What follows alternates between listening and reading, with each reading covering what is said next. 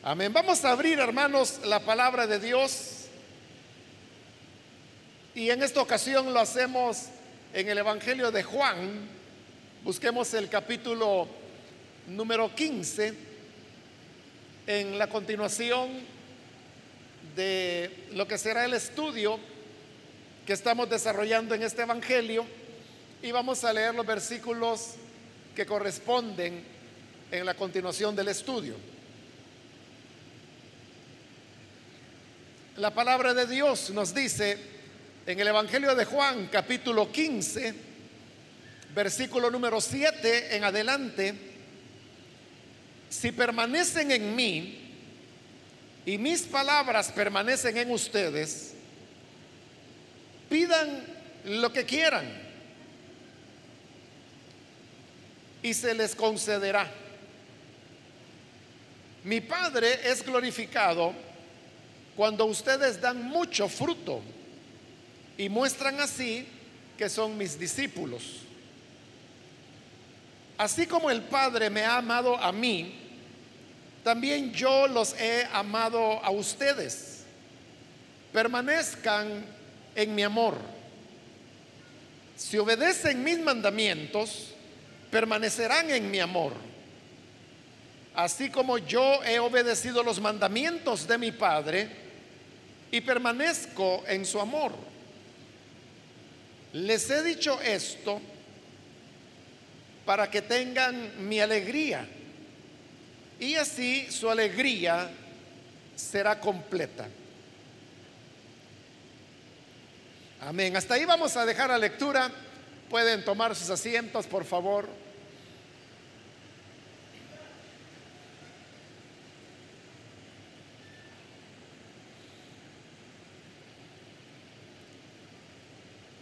Hermanos, como dije antes de la lectura, el día de ahora continuamos con el estudio que estamos desarrollando en este Evangelio de Juan y actualmente nos encontramos en esta sección que podríamos denominarla el discurso de despedida que el Señor hizo con sus discípulos.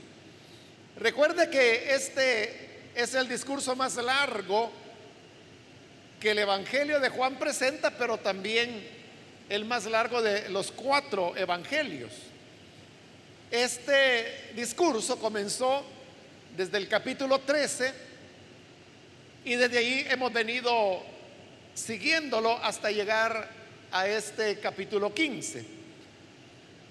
Para podernos ubicar, en el tema que él está desarrollando en este momento, recordemos que ya el Señor eh, terminó la parte en la cual se encontraban todavía en el aposento alto, donde habían celebrado la cena, que probablemente sea la cena pascual. Y luego comenzaron a caminar, porque recuerde que van rumbo al huerto de Getsemaní. Eso lo vamos a ver más adelante en el capítulo 18, que ahí es donde se nos dice que finalmente atraviesan el torrente de Cedrón y esa pues era la manera de salir de Jerusalén y luego poder entrar en el huerto de los olivos o en el huerto de Getsemaní como también se le conoce. Por lo tanto, a partir de este capítulo 15, es algo que el Señor va hablando, pero en el camino, Él va platicando.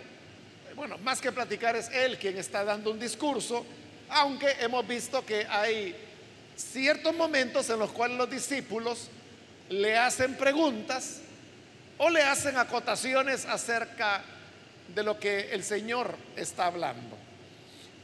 En este capítulo es donde Él inició con esa figura de lenguaje que decíamos que no era una parábola y tampoco era una analogía, sino que pues es un, un género que se utilizaba en la escritura antigua, el mashal se le llamaba, y que no tiene un equivalente con ninguna figura literaria que nosotros utilicemos en el español. Entonces, siguiendo esa figura, es que él habló de la vid y de las ramas. En esta comparación, el Señor dijo, yo soy la vid, la planta de uva, y ustedes son las ramas. Y luego vino la enseñanza que así como las ramas no pueden producir fruto si no está unida, injertada con el tallo, de igual manera, dijo él, separados de mí, nada pueden hacer. Y a partir de esa comparación, el Señor ha estado dando eh, varias conclusiones, enseñanzas que él ha ido extrayendo y que las sigue tomando en los versículos, versículos que hemos leído en esta oportunidad y lo continuará haciendo todavía hasta el versículo 17, donde ya va a cambiar de tema. Pero entonces estamos ahora en el versículo 7, donde Él les dice, si permanecen en mí y mis palabras permanecen en ustedes, pidan lo que quieran y se les concederá. Entonces, otra vez el Señor está hablando e insistiendo en el tema de permanecer en Él. Es algo de lo que Él ya estuvo hablando en este capítulo, pero ahora está insistiendo. Hay que permanecer en Él. Y dice esto, si ustedes permanecen en mí, pidan lo que quieran y se les concederá. Obviamente Él está hablando sobre la oración y por lo tanto está diciendo a sus discípulos que ellos pueden pedir lo que quieran y que les será concedido lo que hayan de pedir. En este momento el Señor ahí no está determinando quién va a conceder, si es el Padre o si es Él. Porque ya hemos visto algunas menciones que el Señor hace de la oración y las seguiremos viendo más adelante. Y hay ocasiones en las cuales Él dice, pidan y mi Padre se los dará. Pero en otras ocasiones dice, pidan y yo se los daré. Pero en esta oportunidad Él no dice quién es el que lo va a conceder. Lo deja indeterminado, solamente asegura, pidan lo que quieran y lo recibirán. Ahora, es obvio que cuando Él no expresa si es el Padre o si es Él quien lo va a conceder, lo que Él quiere enfatizar es el hecho de que cualquier cosa que pidan, la recibirán. Es una promesa y es la promesa la que Él quiere enfatizar. Cualquier cosa que pidan, la van a recibir. Pero ahí hay que tener cuidado porque es cierto, acabo de decir que se trata de una promesa, pero no es, hermanos, una promesa totalmente abierta. No es como algunas veces se dice un cheque en blanco. Un cheque en blanco, si alguien se lo da firmado, usted lo puede llenar por la cantidad que quiera. Es decir, usted puede hacer lo que quiera con ese cheque en blanco que le han extendido. Entonces, cuando aquí el Señor dice, pidan lo que quieran, no es un cheque en blanco. Es decir, Él no está diciendo lo que se les antoje, lo que se les ocurra, lo que les apetezca. No se está refiriendo a eso. Porque note la lógica. Por eso es importante, hermanos, tener cuidado no solamente de lo que se afirma, por ejemplo, en este versículo 7, sino que hay que tener cuidado del contexto en el cual el pasaje se encuentra.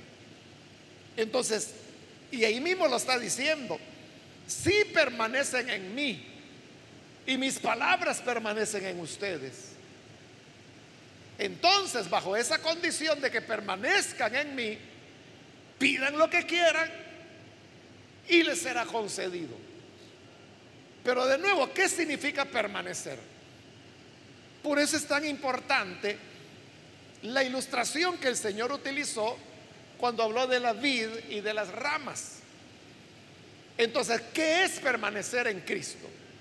Dijimos que era, igual que la rama, estar conectada al tronco, en este caso a la vid, la planta de, de uva.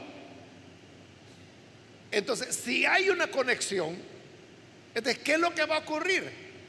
Que la savia que la planta procesa, entonces va a llegar a las ramas. Y al llegar a las ramas, entonces podrá producir frutos, que es de lo que el Señor ha estado hablando en todo esto. Y ya lo va a hacer nuevamente en el siguiente versículo. Entonces,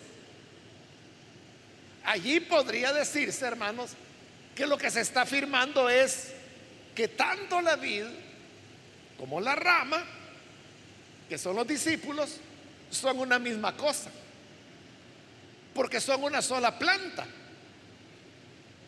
Y por ambas, tanto por la vid como por la rama, está circulando la misma savia. A eso se refiere el Señor cuando dice, si permanecen en mí.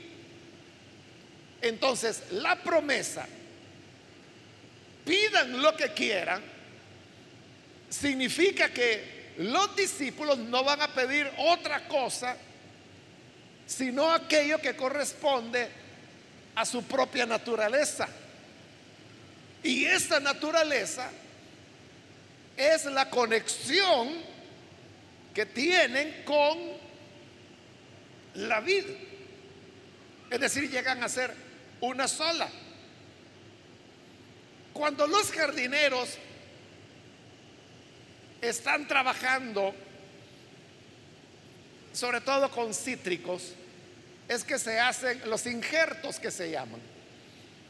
Entonces, ¿cómo se logra, por ejemplo, tener determinada clase de cítrico? Por ejemplo, naranja, naranja sin semilla. ¿Cómo se logra tener naranja sin semilla? ¿Qué tiene que sembrar usted para que nazca naranja sin semilla? O sea, usted no puede decir, deme unas semillas de naranja sin semilla, porque no tiene semillas y entonces ¿qué va a sembrar? ¿De dónde sale la naranja sin semillas? Sale de injertos en los cuales el agricultor lo que hace es una incisión en el tallo de un naranjo específico. Y entonces toma la rama de otro, de otra clase, siempre de naranja, y lo que hace es que la implanta en la incisión que hizo en el tallo.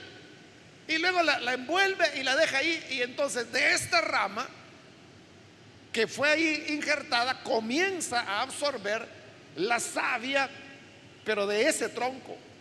Y entonces la rama se va desarrollando y esta es la que va a dar los frutos que ya no es ni de la ramita que se injertó, ni del tallo en el cual fue injerto, sino que ya es un híbrido, ya se mezcló. Entonces, permanecer en Cristo significa que ya no somos nosotros, sino que ahora somos nosotros en Él. Y cuando estamos en Él, entonces nuestro pensar es como Él. Nuestro valorar las cosas es como Él. Nuestros anhelos son los de Él. Y por eso es que cualquier cosa que pidamos, la recibiremos.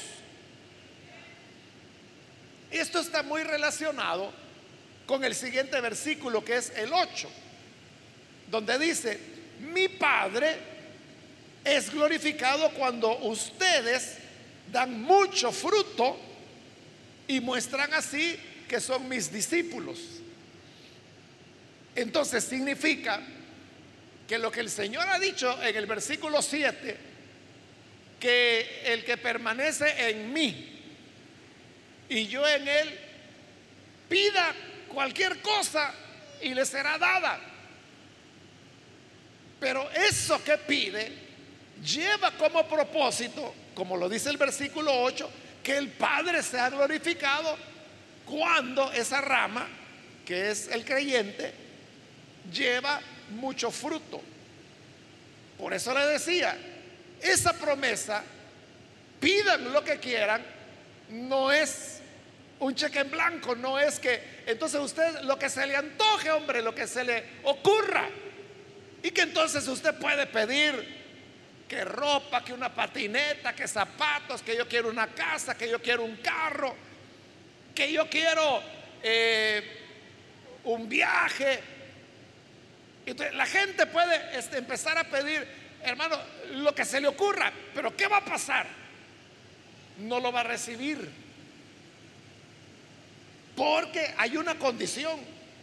Y la condición es si permanecen en mí y mis palabras permanecen en ustedes. Si permanecemos en Él y las palabras del Señor permanecen en nosotros, y nosotros sabemos que su palabra dice que el Padre es glorificado cuando llevamos mucho fruto. Entonces lo que nosotros vamos a anhelar es el dar fruto. ¿Y cuál es el fruto que Dios espera de nosotros? ¿O cuál es ese mucho fruto que se menciona ahí y que dice que glorifica al Padre? Bueno, allá en Gálatas, Pablo habla acerca del fruto del Espíritu. Y menciona que el fruto del Espíritu es bondad, es fe, es perseverancia, es amor. Menciona nueve manifestaciones del fruto del Espíritu. Entonces, cuando dice pidan lo que quieran, es aquello que vamos a pedir como resultado de permanecer en Cristo, que su palabra permanece en nosotros y que lo que estamos procurando es la gloria del Padre, que la vamos a alcanzar dando mucho fruto, el fruto que Dios quiere que nosotros demos. Por eso es que la promesa es así de firme. Pidan lo que quieran, siempre y cuando eso que se pida está dentro del orden de lo que estamos hablando y es que nosotros permanecemos en Él y sus palabras permanecen en nosotros. Si eso es así, entonces nuestras oraciones no van a ser egoístas. Nuestras oraciones no van a ser en búsqueda de un beneficio personal. Me recuerdo de una hermana hace algunos años ella compraba billetes de la lotería. Y un día, no recuerdo por qué me lo dijo, la cosa es que me lo dijo. Me dijo, mira hermano, yo compro billetes, me dijo, de la lotería. Y yo le pido a Dios que me saque el premio mayor, me dice. Y yo le he prometido a Dios que si me lo saca, voy a entregar el diezmo. Pero entonces, ahí es donde uno debe preguntarse. Obviamente, ahí le estoy hablando que eso ocurrió ya por los años 90, quizás algo así tuvo que ser. Pero entonces, no, bueno, todavía no había el dólar en el país, ¿verdad? Era el colón. Y yo realmente no sé cuánto podía ser el premio mayor o el gordo, como le dice la gente. No sé. Pero la cosa es que era una cantidad considerable.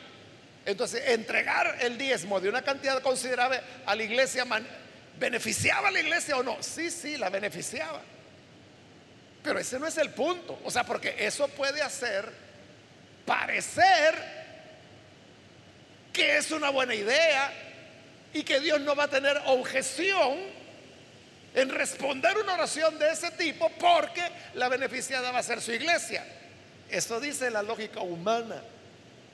Pero realmente esa petición que le pongo como ejemplo cumplirá las condiciones que el Señor está diciendo acá. Si permanecen en mí y mi palabra permanece en ustedes. Una persona que permanezca en Cristo, digámoslo así, que está injertado, injertada la persona en Cristo y tiene la palabra de Dios como su savia, como su sustento, y lo que anda buscando es glorificar al Padre por medio de dar mucho fruto, ¿cabrá una petición como esa?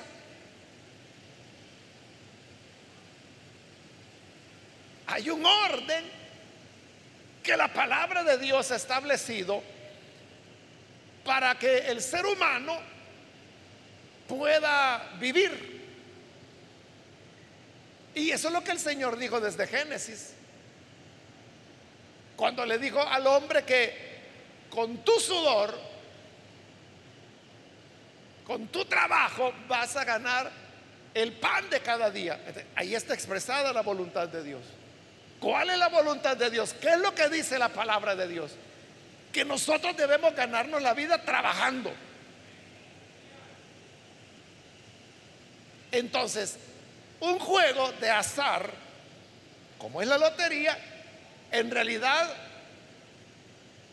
es un recurso para saltarse lo que Dios ha establecido. Porque claro, es mucho más fácil ir y comprar un billete de lotería y decir, yo con esto me voy a sacar el gordo. Eso es mucho más fácil que ir a trabajar y ganarse el dinero que quiere tener, pero ganárselo como debe ser, ¿verdad? Puro físico, metiéndole.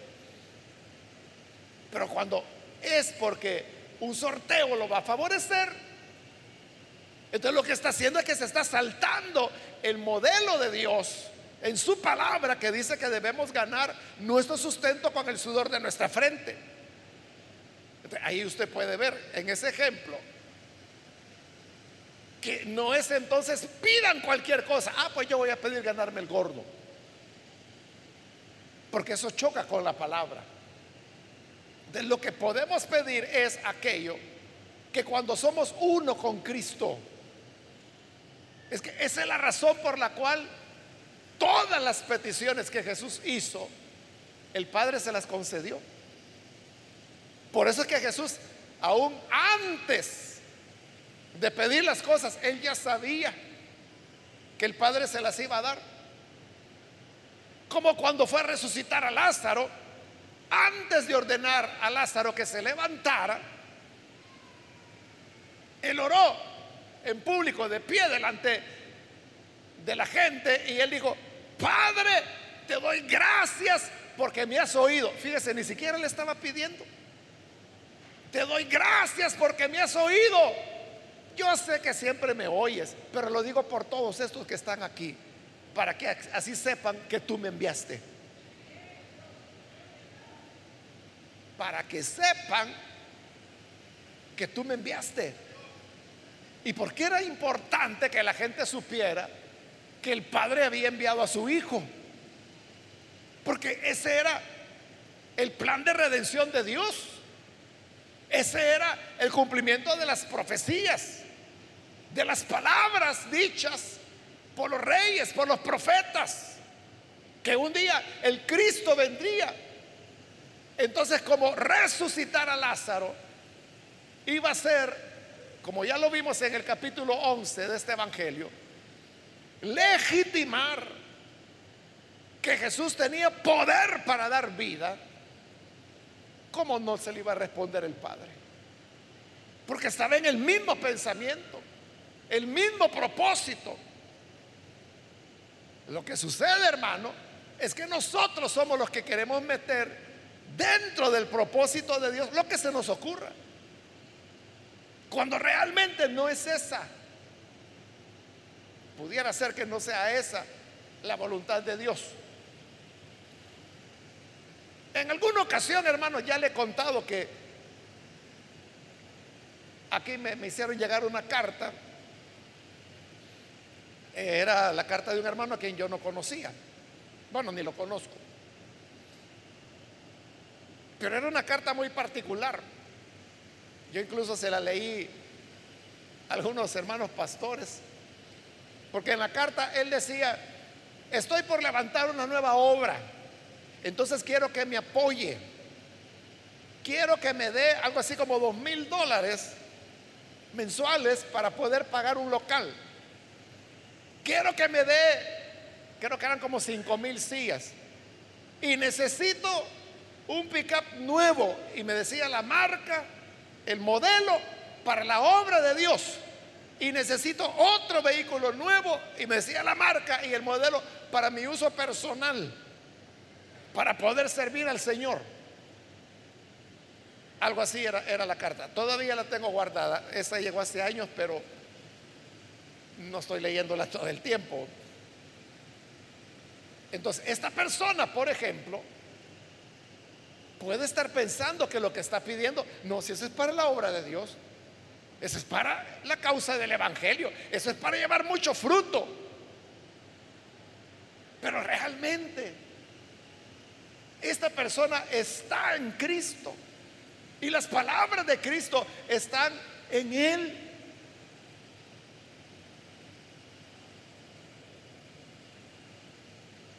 Es que eso es lo verdaderamente importante. Las personas, hermano, pueden tener toda esa subvención. Conozco otro hermano. Él es empresario y tiene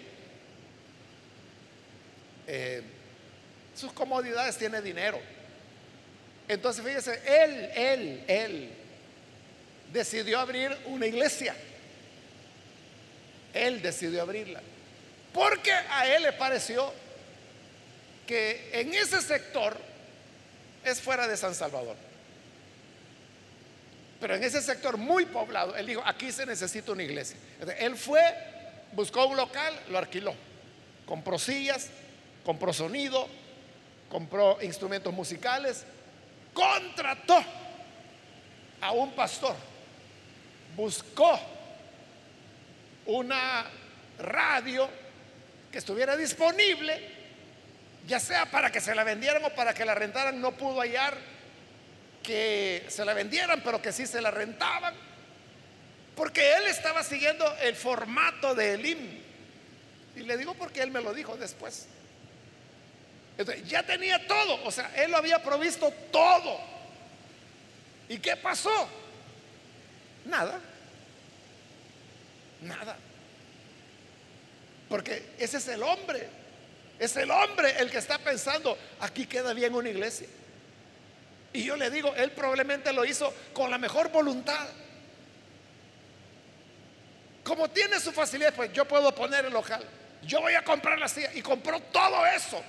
Y rentó la radio y comenzó a transmitir los mensajes del pastor que él había contratado y al cual le daba su salario. ¿Con qué objeto? Bueno, que las personas conozcan de Jesús, para que se salven, para que sean nacidos de nuevo. Entonces la pregunta es, ¿no es esa la voluntad de Dios? Que la gente crea, que la gente llegue al conocimiento de Jesús. No es la voluntad de Dios que una iglesia más se abra para que más personas lleguen al conocimiento de Cristo. la mente humana, la lógica humana nos dice, sí, esa es la voluntad de Dios.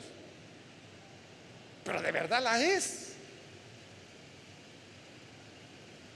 Si estamos en Cristo y su palabra está en nosotros, en realidad pensáramos de esa manera. O pongámoslo de otra forma. Si Cristo es quien quisiera abrir esa iglesia, ¿lo haría de esa manera? Lo haría el Señor con poder económico, rentando un local, comprando sonido, comprando instrumentos, comprando... Lo haría Jesús así. O como en el caso del otro hermano, si Jesús quisiera iniciar una iglesia, le mandaría una carta a alguien ahí diciéndole, quiero dos mil mensuales, quiero sillas, quiero carro nuevo. ¿Haría Jesús eso? ¿Por qué no lo haría? ¿No se está buscando salvar a las personas? ¿No es la meta dar mucho fruto? Y no dice el Señor que en eso es glorificado el Padre, en dar fruto para Él. Pero ¿por qué Jesús no lo haría? ¿Y por qué usted sabe que no lo haría? ¿Por qué no lo haría Jesús? ¿Cómo haría Jesús si hoy quisiera iniciar una iglesia? Igual que lo hizo cuando lo hizo. Es decir, comenzó a llamar uno por uno. Y comenzó a decirles, síganme. Y estos tuvieron que pasar todo tipo de privaciones. El Señor les dijo, claro, porque había gente que se entusiasmaba. Le agarraba la electricidad y le decían, Señor, yo te quiero seguir. Ah, está bien, decía el Señor. Pero debes saber una cosa, que yo no tengo ni siquiera una piedra para recostar mi cabeza. Ya no lo seguían, porque ellos creían que era de andar en comodidades. ¿Cuál fue el método de Jesús? Si el grano de trigo no muere, no lleva fruto. Entonces, fíjese, esas cosas no son iniciativas de muerte, sino que son iniciativas de poder. De poder. Porque tiene poder del dinero. Entonces yo puedo rentar un local, yo puedo rentar una radio, yo puedo contratar un pastor. Sí, sí, todo lo puedes hacer. Pero ese no es el método de Dios. Eso no es estar en Cristo. O como el otro, ¿verdad? Puede mandar una carta y decir quiero un pickup nuevo para uso de la obra y un carro nuevo para mí, porque voy a ser el siervo. ¿Es eso lo que Dios quiere? Eso, eso es como una exigencia, como le digo, hecha desde el poder. Pero Cristo lo que hizo fue morir ser el grano de trigo que cae en tierra, muere y al morir, él dio fruto y fruto en abundancia. Entonces, cuando el Señor dice, pidan lo que quieran, no significa que usted va a decir, bueno, entonces le voy a pedir a Dios una novia. Sí, porque si voy a servir a Dios, pues entonces yo tengo que tener una esposa que me apoye, una novia. Pero realmente es eso una necesidad para el ministerio. Pero si alguien viniera y dijera, Señor, yo lo que te pido es morir. Quiero morir a mi orgullo, quiero morir a mi yo, quiero morir a mi vanidad permíteme morir. Esa oración está en coherencia con Cristo o no. Claro, ¿verdad? Esa persona está en Cristo y las palabras de Cristo están en él. Por lo tanto, si pide eso que está en coherencia con Cristo, se les concederá, dijo el Señor se les concederá y así llevarán mucho fruto, porque en esto es glorificado mi Padre, en que lleven mucho fruto. ¿Y cuándo es que llevamos más fruto? No cuando tenemos el picat para hacer la obra, no cuando tenemos el local, es cuando morimos, cuando nos negamos a nosotros mismos, cuando renunciamos a nuestros privilegios, cuando renunciamos a honores y en lugar de buscar ser servidos, buscamos servir como hizo el Señor. Él dijo, el Hijo del Hombre no ha venido para ser servido, sino para servir y para poner su vida en rescate por muchos. si estamos en Él y sus palabras están en nosotros, esa será nuestra visión, ese será nuestro anhelo, esas serán nuestras peticiones. Y si esas serán nuestras peticiones, pida lo que quiera, que lo va a recibir. Amén, hermano.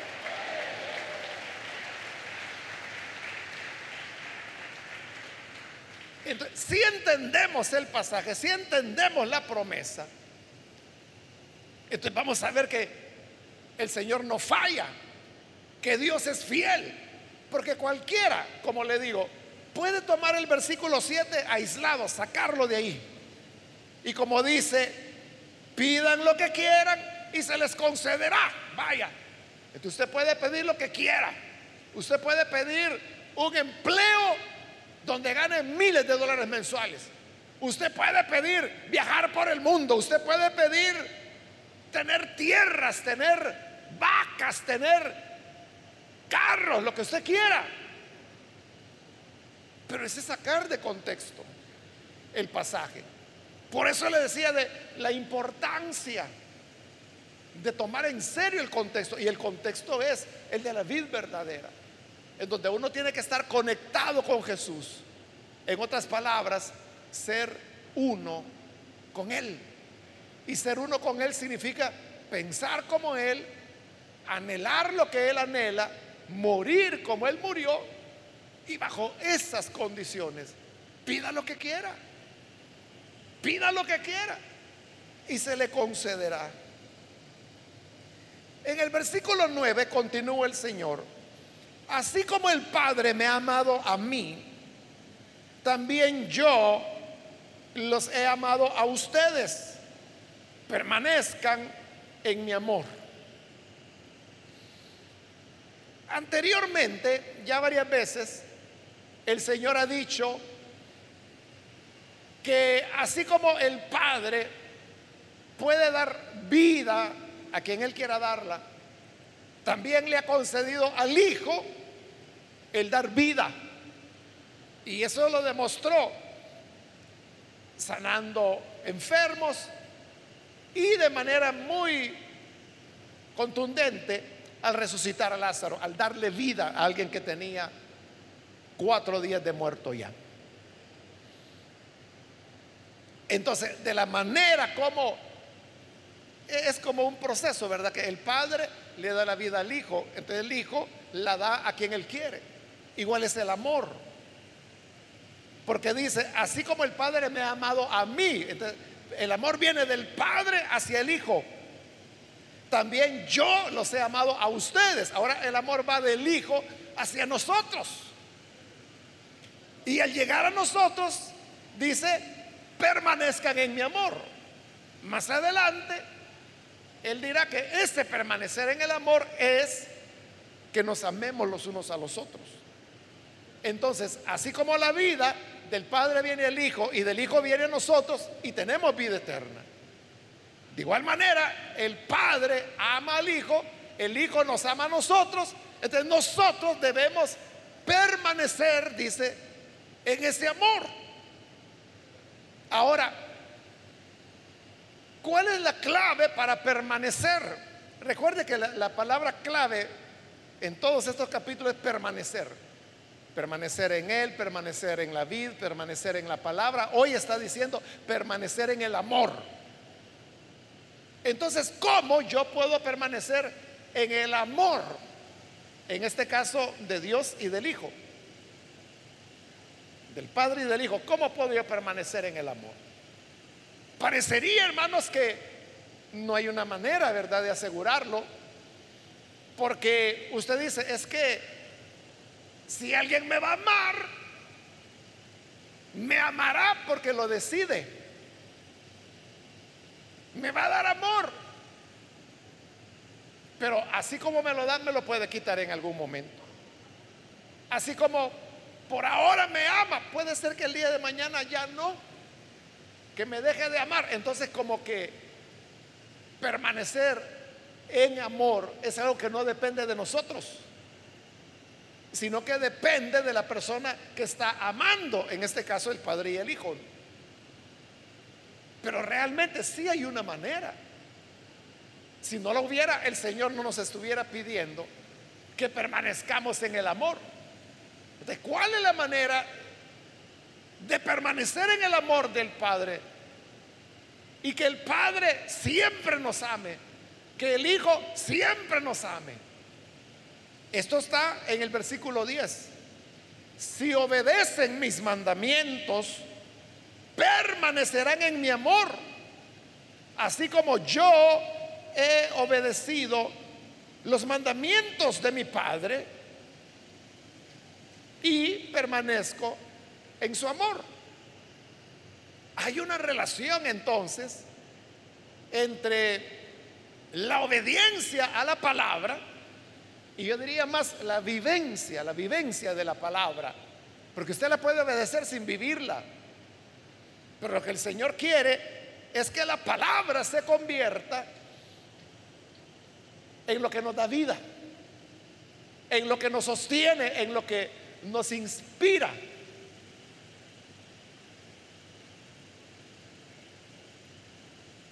La palabra de Dios, de si permanecemos o obedecemos la palabra, permaneceremos en el amor del Señor. Es parte de todo lo que se ha venido hablando. Si estamos conectados con Cristo, ya dijimos, seremos uno con Él. Y si somos uno con Él, nuestro mayor anhelo es que su palabra se cumpla en nosotros. Nuestro anhelo será obedecer su palabra porque esa será nuestra complacencia, como fue la complacencia del Hijo. Por eso dijo el Señor, yo permanezco en el amor de mi Padre, porque obedezco su palabra.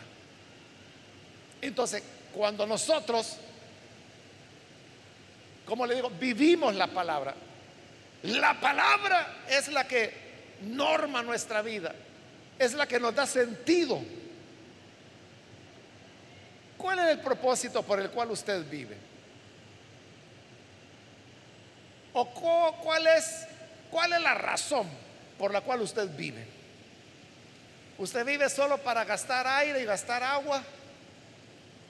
Gastar zapatos que hay que estarle comprando todo el tiempo. Para eso vive. ¿O hay un propósito más grande? Hay una razón de su existencia. Si esa razón es la de vivir para Dios, ser de Dios, permanecer en Dios, entonces vamos a andar en obediencia. Porque la palabra será, como le digo, la que nos sustenta, la que nos anima, la que nos sostiene, la que le da sentido a nuestra vida. Entonces no vamos, si estamos en Él, no vamos a tener problemas en obedecer su palabra. Ya lo dijo el Señor, permanezcan en mí y mis palabras en ustedes. Entonces, cuando la palabra de Dios es la que nos norma, es la que dirige nuestra vida, entonces dice, permanecerán en mi amor. Siempre el Padre los estará amando. Siempre yo los amaré así como mi Padre me amó a mí, yo los amo a ustedes. Y los voy a amar siempre, siempre que permanezcan obedeciendo mi palabra. Como le digo, viviéndola. Porque le decía, uno puede obedecer algo. Obedecer, pero no está viviendo.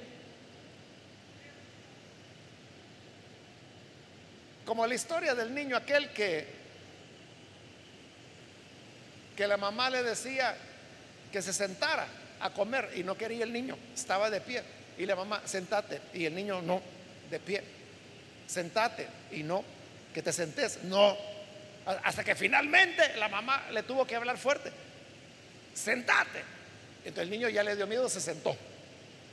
Pero cuando estaba sentado le digo, estoy sentado, pero por dentro estoy de pie había obedecido, pero no estaba viviendo la palabra. A eso me refiero cuando le digo que una cosa es obedecer la Biblia, obedecer la palabra, esa es una cosa, pero la otra es que yo vivo por ella. Es diferente. Es igual que cuando usted va a un banco y ahí mismo en la entrada le dicen, apague el teléfono por favor. De una vez, ya lo mandan. Porque creen que usted es ladrón y que a través del teléfono va a llamar a los cómplices suyos que van a llegar a asaltar el banco. O sea, esa es la lógica, ¿no? De bienvenida le están dando orden y le están diciendo cara de ladrón, le veo. Esa es la bienvenida que nos dan. Pero ¿qué hace usted? Tiene que pagarlo. Pero la pregunta es, ¿lo hace por su gusto? Usted está obedeciendo, pero lo hace por su gusto o porque ni modo, porque sabe que lo van a sacar, ¿verdad?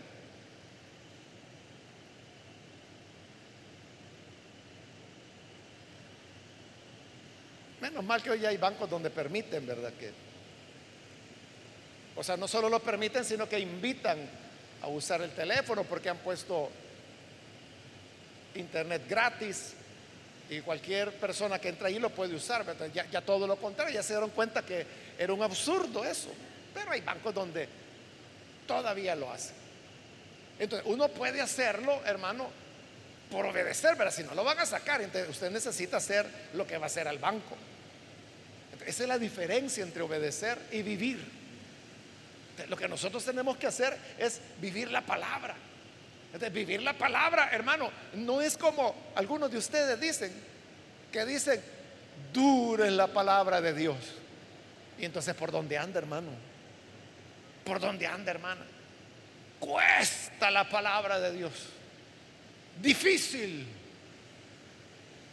Pero con la ayuda de Dios, como que si fuera un yugo el que le están poniendo. ¿Dónde está usted? No sé dónde, pero si uno está en Cristo y sus palabras están en nosotros, es lo natural. Es lo natural. Cumplir la palabra. Así es.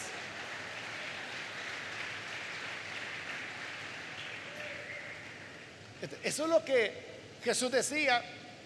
Vivan mi palabra y mi Padre les amará, siempre los va a amar. Permanezcan en el amor. Y terminamos con el versículo 11.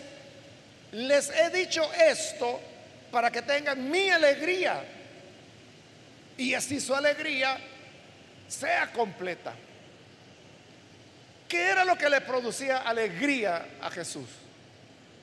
Estar en el amor del Padre, llevar fruto para Él que la palabra del Padre estuviera en él. Esa era su alegría. Ahora él dice, yo quiero que mi alegría sea su alegría.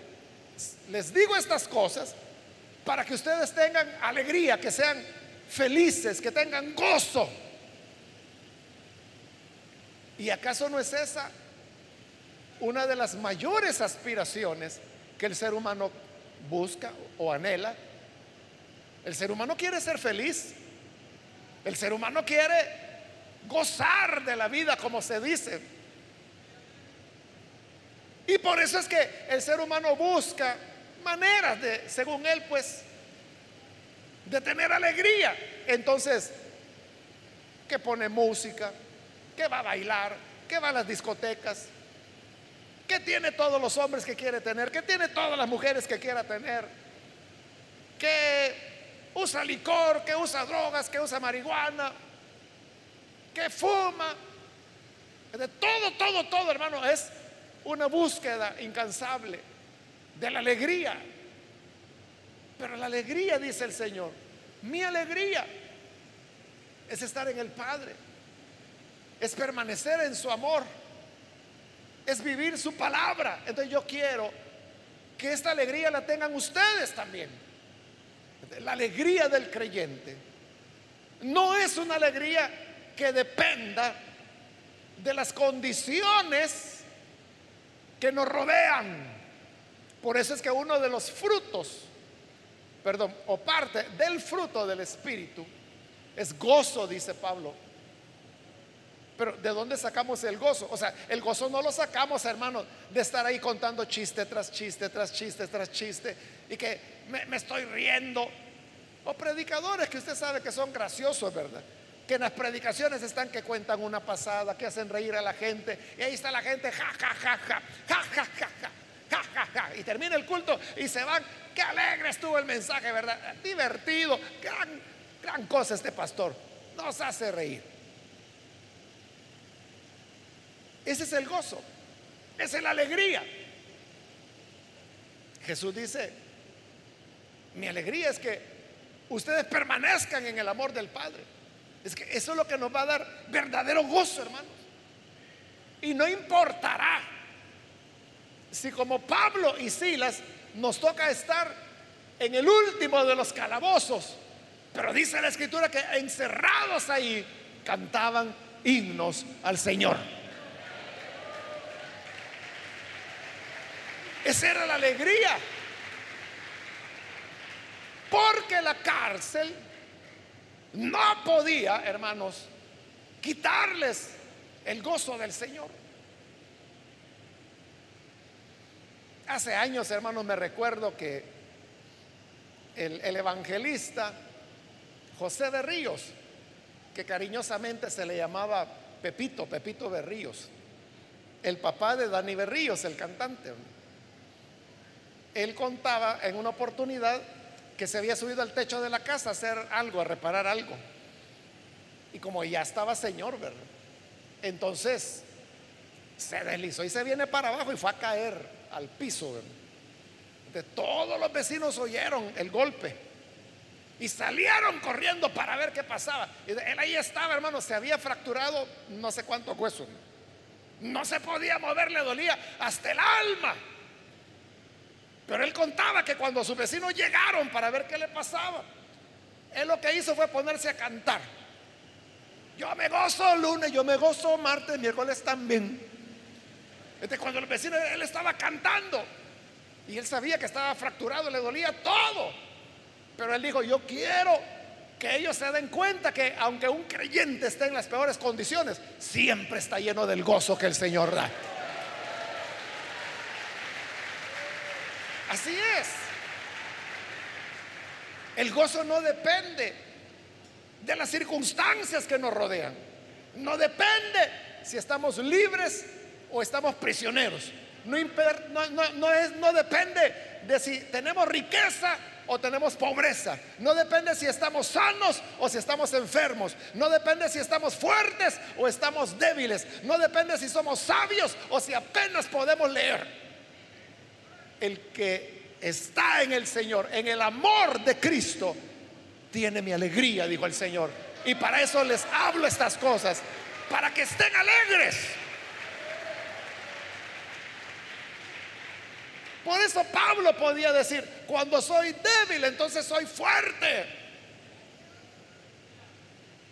Porque el gozo, la alegría, no dependía ni siquiera de los amigos, porque recuerde, ahí está escrito cuando dice, todos me abandonaron. Solo yo quedé cuando me tocó defenderme. Aquí todos me habían abandonado y yo solito quedé. Pero que el Señor no se los tome en cuenta. Todo lo puedo en Cristo que me fortalece. Y hablando de tener o no tener, Pablo decía, ya la vida me enseñó, sé tener abundancia y sé tener escasez. Pero no importa si me falta o no me falta, la alegría del Señor estaba siempre ahí. O sea, no era que Pablo, cuando ya le tocaba predicar la palabra, pasaba, hermano, todo. Hermanos, hoy estoy triste. Hoy no voy a predicar, hermanos, porque no me han mandado nada los filipenses. Perdonen. Y se iba a esconder. No. Aunque tuviera, hermano, tres semanas de no comer, él seguía predicando de la gracia del Señor y de las riquezas en Cristo. Por eso él decía, no teniendo nada, pero enriqueciendo a muchos. Esa era la alegría. Esa era la alegría. Que no estaban dando cosas materiales, pero estaban dando la vida de Cristo. Y esa era la alegría.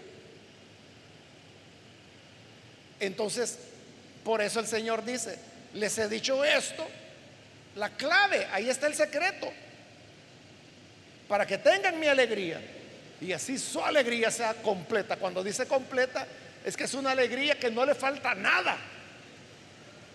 Ya no puede ser mayor porque está completa.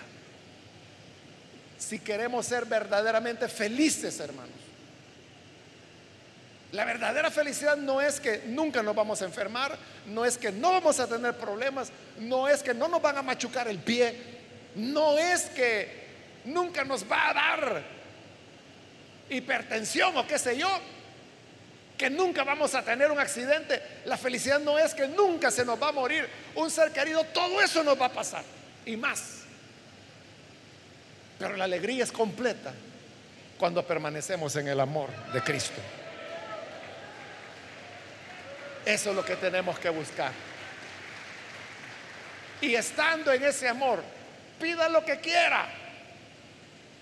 Que al fin y al cabo cualquier cosa que pida,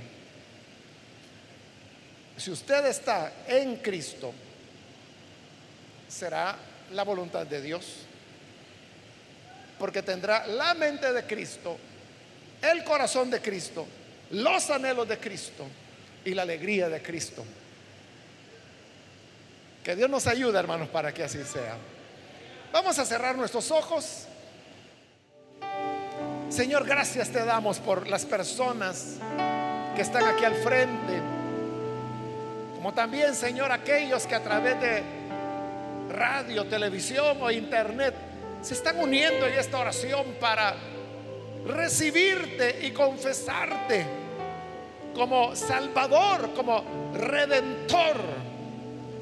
Tú, Señor, que cambias la vida de las personas.